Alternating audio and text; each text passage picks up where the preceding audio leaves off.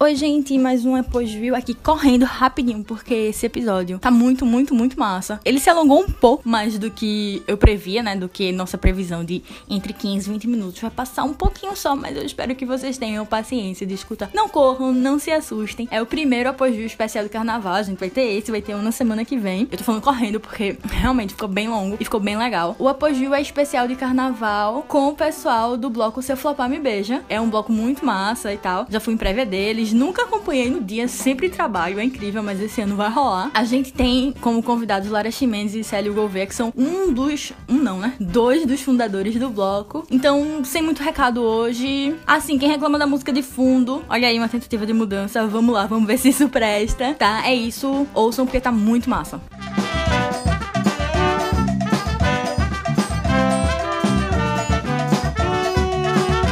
Essa semana no Viu Primeira vez com dois convidados, de uma vez só. Lara Ximenes e Célio Gouveia, que são os criadores, idealizadores do bloco Seu Flopar Me Beija, que tá indo para que ano? É, quinto ano. Quinto ano do bloco. Dois dos fundadores, né?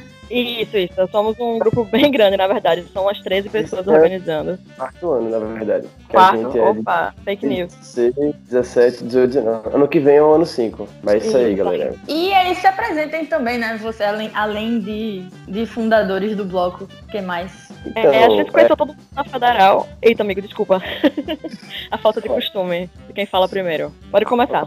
Então, eu falo então, assim, pessoal, eu não sou do, eu não sou tipo do, do curso de jornalismo, mas a maioria das pessoas do São Paulo Me Beija são, de, são do jornalismo da UFPE, todos formados. Mas é um grande grupo de pessoas que se conheceu né, lá entre 2013 e 2014, devido tinha uma turma que fazia jornalismo da, sala do MBP, foi se agregando várias pessoas, né? Esse é um grande grupo de pessoas. O Seu Papá Me Beija começou daí, começou essa galera de jornalismo. Tanto é que a primeira vez que a gente saiu na rua foi na, na antiga CPF, do, no troço do CPF. E, enfim, eu me chamo Célio, conheci a da UFPE, mas Lara era de jornalismo, né, amiga? Falei. Não, isso. É que, tipo, o CPF, no caso, era a Copa de Jornalismo que tinha lá no. que tem lá na Federal, né? E a gente participava como MBP, que ele falou MBP aí, era o nome do time da, da nossa sala. Aí, enfim, realmente juntou muita gente de ciência política e de jornalismo, que se conhecia lá no RAC mesmo, que é o Centro de Arte e Comunicação lá da Federal. E muita gente tinha em comum o fato de o que acontecia no final de semana, as festinhas, os babados, as coisas, paquera, era muito pelo, pelo sentado no Twitter, né? E é por isso que a gente usa essa linguagem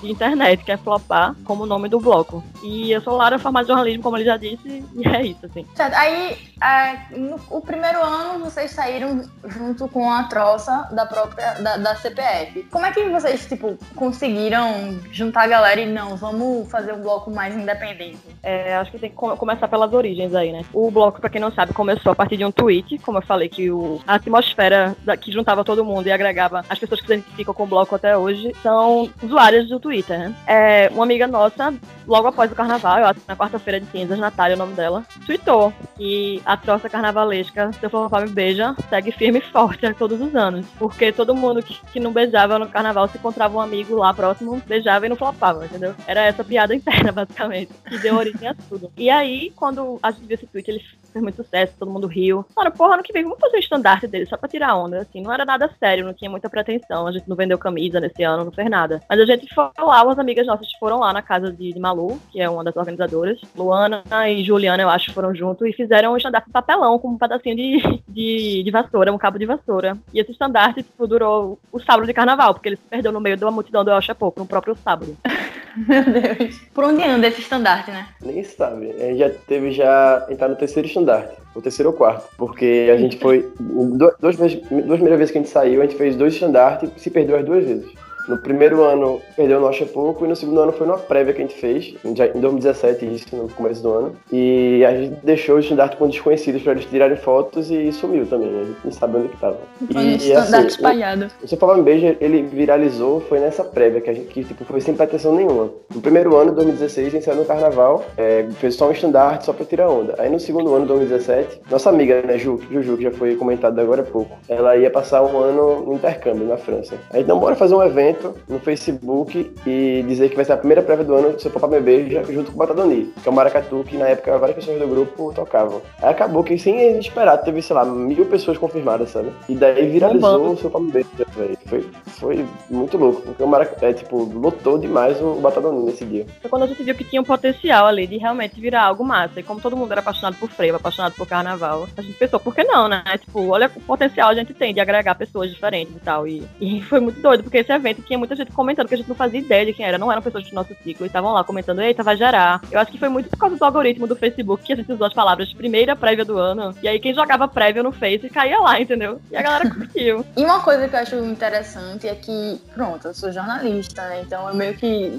sei, da, não, não sou da federal, mas eu meio que já tinha ouvido falar no bloco por causa da galera da federal que eu conhecia. Só que eu percebi que também tem amigos meus completamente nada a ver, psicólogo assim, que conhece e vai, tá ligado? Eu acho assim que é normal de todo bloco, troça e tal, é, começar só com os amigos e algum momento, não só, não é só os amigos, vai várias pessoas vão, né? E tipo, e as pessoas chegam assim, comentam, e pessoas que são até colegas e são colegas um pouco mais distante, do nada chega assim, ei, me vende uma camisa, você não espera que vai alcançar um tamanho que alcança, né? Aí você tem que tomar um cuidado, então, para você não, você não fazer um gesto de que você queira que, que fique um negócio realmente gigante e que fuja daquilo, porque hoje em dia acho que a gente tá passando por isso no carnaval. Tá tudo muito grande e às vezes fica até desconfortável, então você tem que tomar cuidado para você não fazer um negócio muito grande também, entendeu? Não, não ter pretensões muito de ficar gigante, porque não, não adianta muito você fazer um negócio grande e ficar desconfortável para você mesmo, e para seus amigos e para seu público, na verdade. É, e tem uma questão importante que é que, assim, esses eventos tanto as festas que a gente faz, como a venda de camisa, são pra juntar dinheiro pra orquestra, pra botar o bloco na rua, fazer, estanda fazer estandarte, já foi, né? Mas assim, é quando a gente precisava fazer, fazer o estandarte, enfim, tem um GAM também que a gente oferece. Então tudo isso envolve um custo. A gente não lucra com o bloco, é uma coisa totalmente por hobby, por paixão mesmo. Pra poder comportar um, um rolê que fique confortável, a gente realmente não tem a pretensão de virar um grande bloco. A gente quer que tenha um bloco que tenha um, uma orquestra que seja satisfatória pra todo mundo ouvir, que tá por perto, entendeu? Não adianta ter várias pessoas em uma orquestrinha,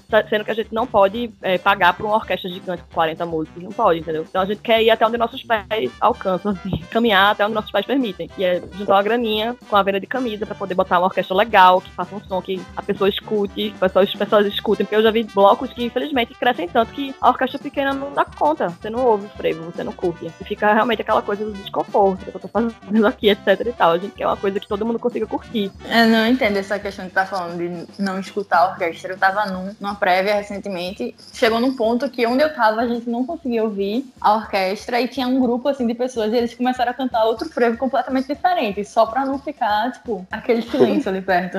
Acho que todas essas prévias hoje em dia, assim, não. Tem umas que, que dá, assim, já vou puxar a sardinha, porque eu também faço parte do Elefante e tal. E o Elefante deu muita gente, mas acho que foi confortável até, até onde, eu, onde eu vi. Mas tem, tem algum. Foi mas tipo, tava grande. E é uma linha tênue. Tava tipo, lotado, mas tava pra ouvir a música, entendeu? Aí se ficar muito grande, muito, muito grande, como outras que eu tenho muita memória afetiva, mas já, já foi melhor antigamente, quando eu era menor, sabe? E, e quanto a vocês, assim, vocês brincam carnaval tipo, há muito tempo? Brincar carnaval. Não, carnaval é coisa séria, não se brinca. Eu nasci segunda-feira de carnaval, eu acho que eu tenho muita conexão com isso. E a minha infância eu morava no Varadouro, que é logo ali perto do sítio histórico. Aí desde pequeno que eu brinco e tal, e as pessoas até, os amigos em geral, tirando comigo, né, em relação a isso. Em relação a ser muito envolvido com várias coisas e sempre sei das programações, das coisas, assim, eu gosto muito mesmo, assim, é a paixão da minha vida, talvez. Embaixador do carnaval.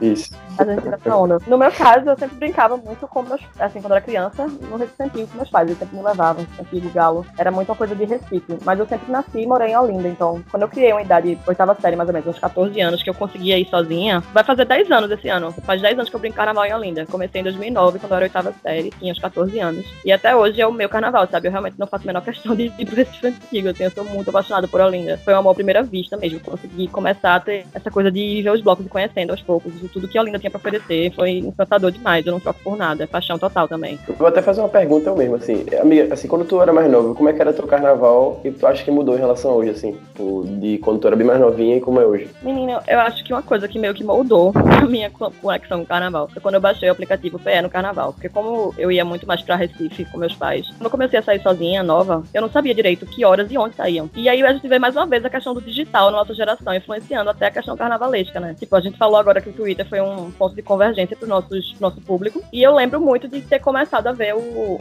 o site PE no carnaval e o aplicativo logo depois, né? Porque em 2000 eu não tinha smartphone ainda. Acho que quase ninguém tinha. Mas já o site. E eu ia procurando na internet quando e que horas iam sair os blocos. E aí eu conseguia. Eu lembro muito que no meu ensino médio, domingo era o dia de ir pra sala de justiça no, na Sé. Aí tinha o bloco da lama, que é um clássico, né? No sábado todo mundo vai. E ficava anotando, assim, eu fazia meio que uma agendinha, porque eu sempre vi muita graça em seguir bloco. Era muito essa vibe, assim. Agora, uma coisa que aconteceu comigo no terceiro ano, que foi horrível, foi a descoberta dos bloquinhos de prévia na Zona Norte do Recife, velho. Porque ali pra mim foi totalmente uma quebra, sabe? Eu só fui um ano, eu era adolescente, não sabia de quase nada de, do, dessa parte da Zona Norte do Recife. Sabia nem andar direito. Tive uma experiência muito ruim com alguns, não vou citar nomes também, mas era basicamente paredão de som ligado. Tem um frevo, tem uma orquestra na rua, muita gente parada, e aquilo ali foi realmente uma bad, assim. Foi só um ano meio da minha adolescência que hoje em dia eu não faria mais, sabe? E eu acho que outra coisa que mudou é que antes eu chegava muito cedo, e embora muito cedo também, né? Eu era mais nova e tal. E hoje em dia eu tem dias que eu volto 10 horas pra casa de Olinda, porque tem muita coisa acontecendo pra acompanhar. E também o, uma coisa que a gente acompanhou, eu acho, enquanto geração também, é a volta desses blocos maiores,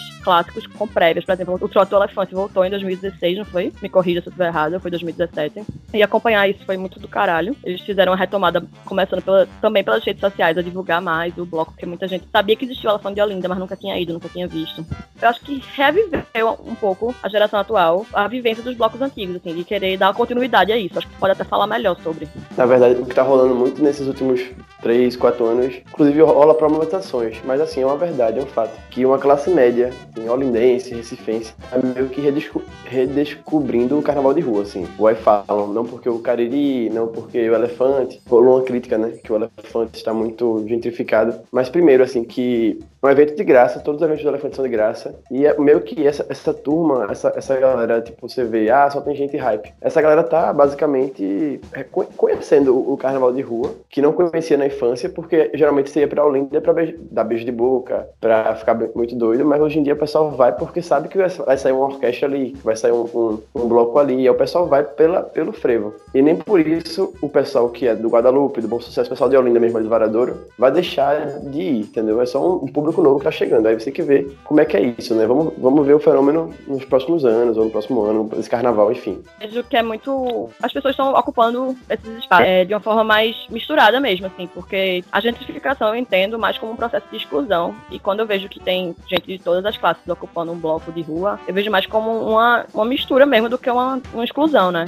Eu acho que é positivo que as pessoas estejam indo para carnaval de rua, em vez de, sei lá, camarote, esses blocos maiores que são com abadá, que você paga super caro. Que bom que as pessoas estão tendo a opção de conhecer carnaval de rua real, com muito, muito frevo. É, pois é, eu, ia comentar que é, quando eu era pequena eu não, nunca brinquei muito carnaval, ia no máximo assim, um dia, à noite, num palco que tinha ali na Guararapes, tá ligado? Esse palco nem existe mais, nem tem mais no carnaval. Comecei a ir pra Olinda recentemente, acho que 2014 e tal. E talvez eu acho que eu faço parte desse grupo de pessoas que tá meio que redesco redescobrindo, no meu caso, descobrindo agora, né? Porque nunca foi algo da minha família. O que me levou muito foi o que vocês falaram várias vezes, que é a questão da internet, de puxar e de mostrar que tá tendo, sabe? De ver que, pô, vai tá tanta gente que eu conheço, então vai ser muito massa e tal. Exatamente, eu acho que é um fenômeno geracional mesmo da classe média que a gente tá vivendo, enquanto pessoas jovens, assim, dessa geração da gente que tá catando coisa pela internet. Eu, como eu disse, eu comecei a catar bloco pela internet, eu sabia que elas ia, ia passar tal, tal orquestra, tal, tal bloco. E você vê,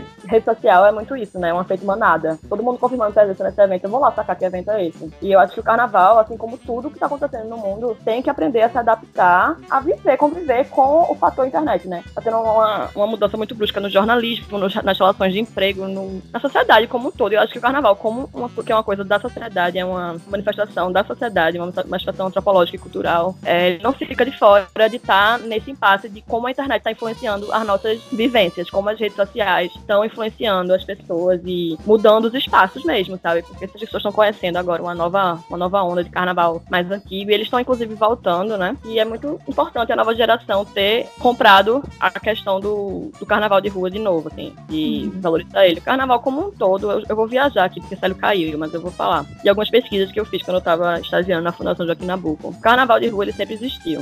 O que sempre mudou, foi mudando, era a forma da classe média se relacionar com ele. Tinha os uhum. cursos. As pessoas mais pobres, a, a classe média baixa, ficava na rua, sempre ficou. E o galera mais rica ficava nos cursos. Na ditadura militar, era carnaval de clube. Na rua tinha muito pouca gente. É, agora tem essa questão dos camarotes. O que é, as pesquisas que eu tava sacando lá na fundagem diziam era basicamente isso. O carnaval de rua ele sempre existiu, ele não vai deixar de existir. O que permeia, o que permeia são, são onde a classe média vai estar, sabe? Ela tá sempre mudando de lugar, assim. Eu acho que ela sempre tá buscando um, um tipo de, de, diferenciação, muitas vezes. Aí hoje em dia a gente pode citar o camarote, mas já foi o carro do corpo, já foi o carnaval de clube. Algumas pessoas vão contra essa corrente para tentar fazer a, a, mistura continuar, ó. Que é essa grande graça do carnaval, né? Tipo, o elefante, ele. Quem é o presidente é seu João, uma pessoa. Uma pessoa idosa. Ele botou o elefante na rua por muitos, muitos anos. O que é que entra aí o elefante? Entra na questão da renovação, né? É, as agremiações antigas, a partir do momento que pessoas. Pessoas que não estão não com. Assim, sinceramente, não, faltando gás. Por mais que bote na rua, mas tem que sempre, sempre tem que ter uma renovação para trazer novas ideias. E como a gente introduziu a internet, redes sociais, e, por exemplo, camisa com estampa legal, que, que dá vontade para as pessoas comprarem, e, e isso vai lá e, tipo, financia o trote, financia o clube, né? Financia o clube no carnaval. E essas ideias, todos os clubes, muitos clubes importantíssimos, portas fechadas por causa de, sabe, falta dessa renovação e também falta de, do poder público chegar junto. Porque o elefante, é, é, o que a gente faz de trote, a gente se financia através de camisa. Dinheiro do poder público, complicadíssimo, assim. Inclusive, só para só beija, que é o fruto aqui do podcast, também tudo é dinheiro, dinheiro de festa, dinheiro de camisa. Porque, pô, óbvio que não, não é o tamanho do, do elefante, mas quem quer fazer uma uma, troça, um, um, um, bloco novo, tem que saber que tem que ganhar, ou botar dinheiro do bolso. Não é nosso caso, porque a gente conseguiu fazer uma festa. A gente fez duas festas em 2017, que conseguiu juntar um caixa pra gente sempre botar na rua, fazer camisa, e tá tudo, tudo muito bem financeiramente a gente. Mas existe um, é um trabalho suado, rede social, a gente que fez o set das festas, a gente fez, fez tudo, decoração, som, e botar na rua, orquestra, tem que conversar com a orquestra, prefeitura, autorização, muita coisa, assim. Às vezes o pessoal faz críticas ou, ou tipo, fica até, deixa até a gente chateado, porque nenhum rolê é tipo de graça, sabe? Todo todo um rolê de carnaval é um negócio suado, um negócio que dá muito trabalho, sabe? É, né, nem assim, nem, eu nem me importei muito com algumas críticas, porque eu acho que é muito isso, sabe? A gente tá fazendo um negócio bem honesto. E a galera tá curtindo muito. Eu sinto que é a coisa certa de fazer, sabe? Se você é apaixonado por carnaval, você tem que lutar pra ele estar tá vivo e estar tá respirando na rua, que é o lugar, o berço dele é a rua, sabe? E tudo que a gente faz pra o que for acontecer é em prol daquele momento catártico, maravilhoso, de que a gente tá no carnaval com nossos amigos ao redor, de mãos dadas, curtindo frevo, sabe? É muito por aí. E a gente tem essa vontade no ano que vem de fazer uma camisa diferente, de cinco anos, que já é muita história, né? E por aí vai, vai ter muita novidade por aí nesse sentido. Ano que vem. E pensa, é, tipo, é um negócio tão doido que você já pensa no ano que vem, mesmo que o, o desse ano nem tenha chegado o carnaval, né? É muito porque giga, é, muito é, louco. Pois é, já discutiu camisa, qual vai ser a cor, como é que vai ser, porque a gente cria todo um carinho e todo um, um uma vontade de fazer que, com que na rua saia tudo perfeito, assim. Ele é, chora de emoção quando tá na rua e vê, pô, a gente fez isso, tá ligado? É muito massa. É, eu ia perguntar a vocês, tem alguma história, assim, divertida e tal, que rolou em algum dos desfiles, ou uma coisa curtinha, assim, não pre... nada que... nada com nome. Nada comprometedor, né? Nada comprometedor. Eu acho que a história mais engraçada, pra mim, são as dos estandartes, né? Que as duas primeiras vezes que a gente fez, a gente teve a proeza de perder duas vezes. Tanto no, no primeiro ano como no segundo. Aí depois a gente se ligou que gente fez um um pouco mais estruturado. Mesmo assim, não é o ideal ainda, vamos fazer um mais bonitão. No, nossa, não é não perder estandarte. Pelo amor de Deus, acabou, acabou o seu papá. Cadê o estandarte? Onde é que tá? Ninguém perde esse negócio, pelo amor de Deus. Por favor, não percam. Acabar o bloco na 13 também, que foi uma decisão que a gente tomou ano passado, foi muito perfeito, assim, porque o público da gente adora ir pra 13. LGBTs em geral, né? E a galera o tempo todo, aquela fase clássica do carnaval, bora pra 13, casou muito com o final do bloco, sei lá. A galera já ficou por lá mesmo, assim, eu acho isso muito bom. Esse ano a gente teve uma coisa que eu não comentei ainda, talvez está um pouco fora do contexto da tua pergunta, Carol. Mas é que a gente resolveu pagar para um artista fazer a nossa arte da camisa. E isso foi muito foda, porque além de valorizar o trabalho de um artista pernambucana e tudo mais, uma artista mulher, a gente conseguiu vender mais camisa, porque tinha um apelo de estar com um visual muito bacana, uma arte, sabe? É linda. Antes era uma... Valeu. Antes era um amigo nosso que fazia, ficava bem legal também, mas assim, a questão é sempre estar tá mudando, entendeu? A gente quer fazer umas camisas bem legais mesmo, porque eu acho que isso chama atenção. Hoje em dia, as camisas de bloco geralmente são muito bonitas, eu acho. Antes de Glória, teve um ano que eu achei linda, achei de pontinho. Mesmo não indo pra esse bloco, eu achei linda a camisa. A camisa do elefante, eu sou apaixonada. Falando de novo do elefante, né? Mas a da Acha Pouco tem palavras também, eu acho, acho linda. É. Eu, enfim, camisa de carnaval, eu queria ter dinheiro pra comprar várias. É. Eu acho que é muito bonito. Você tá apoiando o rolê e ao mesmo tempo consumindo uma arte bonita. Gente, não tem mais camisa, né, desse ano. Eu não, tinha visto um tweet de que tinha acabado. Acabou. Certo, acabou. Então quem tá ouvindo agora não tem mais camisa. Não, mas vamos. É. tem camisa mesmo. Qual a programação do carnaval esse ano? Falta menos de duas semanas aí. Qual a programação ah, do, do bloco? A gente vai fazer o mesmo percurso do ano passado, que é começar no Casbah, ali no, na Praça do Carmo, né? E vamos seguir até a 13, de fato, a rua 13 de maio. A gente faz o percurso pelos, passando pelos quatro cantos, e que a gente, a princípio, rolou um pouco de receio, mas foi perfeito. Todo mundo abriu pra gente passar tranquilamente, e foi um astral maravilhoso ali. Passando pela Praça Laura Negro, né? A famosa Ribeira, até chegar lá nas escadarias do MAC. Segunda de carnaval, a gente concentra 10 horas ali, o Nilaro falou, na frente do Casbah, e sai às 12, 11 e meia, 12, por aí. Eu acho que é uma hora e meia, duas horas de percurso, ou, ou por aí, uma hora e meia de percurso. Acho que é uma hora e meia, não chega a duas, não. no, na segunda de carnaval tem várias outras coisas bacanas que puder estar recomendando aí pros ouvintes. Tem a Mulher na Vara, tem a Paca Profana, tem a Ina de Meu. É, Macuca. É, já, a emenda, emenda do flopar escolhe onde você vai, porque depois de flopar tem muita Sim. coisa boa. Segunda de carnaval tá um dia massa. Tem outro bloco que eu esquecendo, que sai na, na Sé também, que eu tava vendo que é bem conhecido por algumas pessoas. Eu, comigo, comigo é assim, achei bem interessante as redes sociais dele. Esse de, de carnaval, mas eu, eu gostei da, do visual do Instagram e tal. Tem uma real do podcast, acabou sendo a internet e o carnaval, né? Como uma coisa que eu conversou. é, por falar em internet, então, vamos finalizar aqui com as redes sociais de vocês e do seu Papá Me Beija. A da do seu papai é Seu Papá Me Beija no Twitter e, desculpa, no Twitter é Seu Papá Me Beija sem o E e sem o I. BJA. Papá Me Beijar. E no Instagram é Seu Papá Me Beija por extenso mesmo, sem nenhuma abreviação, tudo junto. Seu Papá Me Beija. Facebook também. É, tem alguma de vocês, algum Twitter, alguma coisa assim? Eu com medo de. É porque eu fico com vergonha de divulgar meu Twitter, mas é Ximene Lara, pra caso a quem interessa essa aposta. É, meu Twitter é underline Gélio. Pode seguir lá, galera. É isso aí. Valeu, até a próxima e eu vejo vocês na segunda de carnaval. É isso, é gente. Prestigiem o carnaval de rua, prestigiem os blogs que vocês curtem. É, chega junto lá, segunda mesmo, que a energia é massa. Preciso de ficar todo mundo querendo só se divertir mesmo e tomar uma. A gente tem um, um game também, pra quem comprou a camisa, é babado. E é isso. Viva o frevo, do Pernambuco, etc, etc. e faltou falar que o nosso maestro é o Maestro Carlos, que é o mesmo do Meia-Noite. Uma orquestra top. Orquestra top. A gente fala. Olha, às vezes a gente não podia nem estar tá podendo pagar uma orquestra boa, mas a gente foi uma coisa que fez questão na construção do blog, sabe? Que a gente pudesse pagar uma orquestra que valesse a pena pra, pra galera, porque é uma coisa que valoriza mesmo, é a, é a música no carnaval, assim. Assim, ele por ele conhecer, né, essa parte mais de estar tá lá acompanhando os blogs chegando junto, conseguiu falar com, com ele e é uma honra a gente receber alguém que tá regindo a orquestra do Homem da Meia-Noite, né? Que é o rei do carnaval de Olinda. Valeu, tchau, tchau. Fechando aqui rapidinho, rapidinho mesmo, pra gente não estourar muito tempo. Quero agradecer a Lara e a Célio por terem participado. Os recados foram dados, né, por eles, quanto ao bloco. Quanto ao podcast, continuem ouvindo, mandem seus feedbacks, mandem suas histórias. E é isso, gente. Até semana que vem. Não vou me alongar mais. Beijo, tchau!